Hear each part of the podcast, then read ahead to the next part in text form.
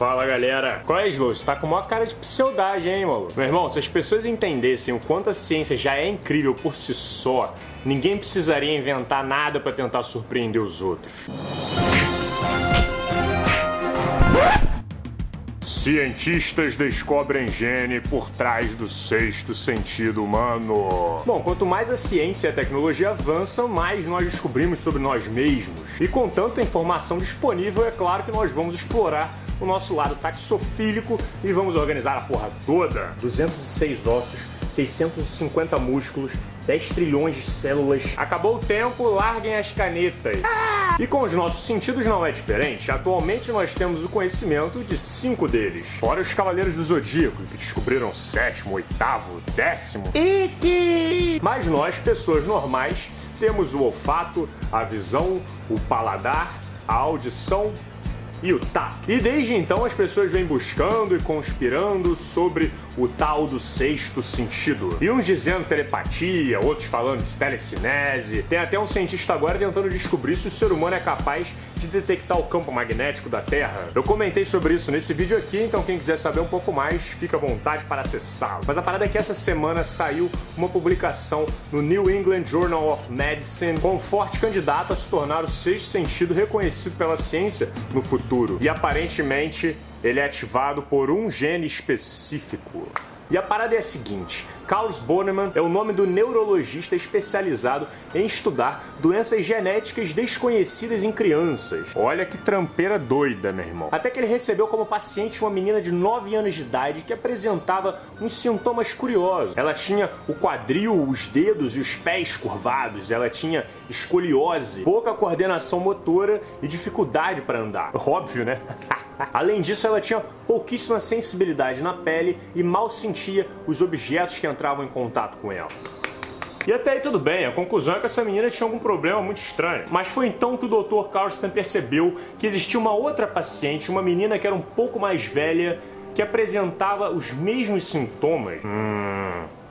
Deve ter uma relação isso aí, hein? Começou a procura, meu irmão. Os cientistas começaram a varrer as pacientes em busca de uma deficiência em comum entre elas.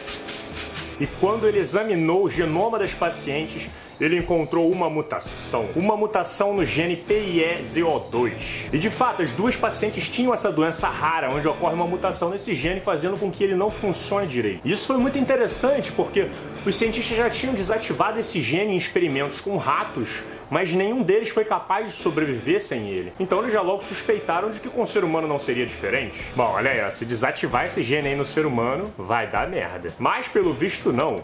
Deu merda, mas elas estão lá vivendo numa boa. Foi então que os cientistas começaram uma série de experimentos com as pacientes em busca de tentar entender quais as consequências da desativação desse gene. E eles perceberam que se elas tivessem com os olhos abertos, elas conseguiam realizar todos os experimentos numa boa, mas de olhos vendados já era. Olha, eu quero que você tire o dedo da ponta do nariz e encoste nesta colher.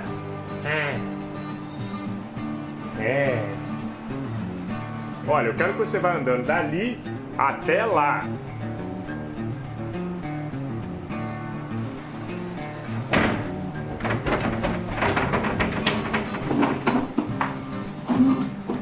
Eles perceberam que essas meninas não tinham nenhuma noção espacial do corpo delas. Elas não tinham o que é conhecido como propriocepção, que é você saber até onde vai o seu corpo, você sentir a movimentação dele. Então, assim, essas meninas aprenderam a andar e realizar as tarefas numa boa porque elas calculam a distância através da visão. Então, pra você ter uma ideia, um dos experimentos era muito simples. O cientista pegava o braço dela e balançava para cima ou para baixo. E ele perguntava para ela em qual direção ele tinha movimentado o braço dela. E meu irmão, de olhos vendados, elas não faziam a mais puta ideia. Ah, eu sei que você tá mexendo no meu braço, mas eu não faço ideia de para qual direção.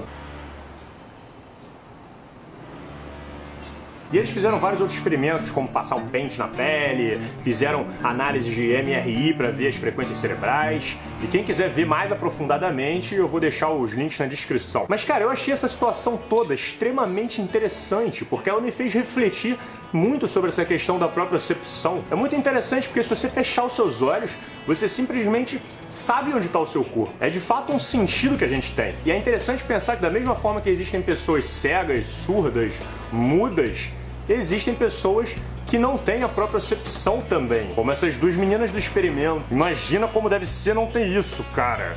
Ah, ah. E é curioso que essa mutação nesse gene provavelmente tem uma relação com a má formação óssea que foi apresentada nessas meninas. Agora, os cientistas não sabem dizer se essa má formação é resultado de uma proteína que é emitida de forma modificada pelo gene ou se é pelo próprio desenvolvimento ósseo de um organismo que não tem a propriocepção. Hum. Vai saber. Bom, mas por mais foda que isso pareça, a gente não pode se empolgar demais e sair atropelando a ciência. Muitos estudos ainda precisam ser feitos sobre esse assunto. Por enquanto, a gente só tem dois exemplares em que batem os sintomas físicos e a inativação do gene. É preciso um número amostral bem maior para que a gente tire conclusões sólidas sobre essa questão. Mas certamente, agora que a gente já reconhece os sintomas morfológicos, vai ficar muito mais fácil dos cientistas buscarem e analisarem a inativação do gene em outras pessoas. E ainda irão surgir muitos estudos no assunto para quem sabe um dia a percepção intraespacial ser reconhecida oficialmente como um sexto sentido da humanidade. E o Garner deve estar tá soltando fogos na tumba, apesar de que ele se referia à inteligência, né, e não a sentido. Mas por enquanto tudo ainda é muito novo. A única coisa certa é de que essa publicação abriu várias novas possibilidades de estudos nessa área. Quem sabe não existem variedades do gene PSO2 nas pessoas que sejam um diferencial para grandes atletas, por exemplo,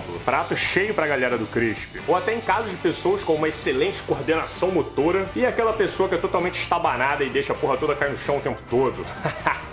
Mas enquanto os estudos não saem, a gente vai ficando por aqui. Muito obrigado a todos que assistiram, um agradecimento especial aos apoiadores que tornam esse trabalho possível. E eu não sei vocês, mas esse vídeo me deu uma puta vontade de praticar yoga. Então eu vou indo nessa, nós nos vemos no próximo vídeo. Um grande abraço, valeu!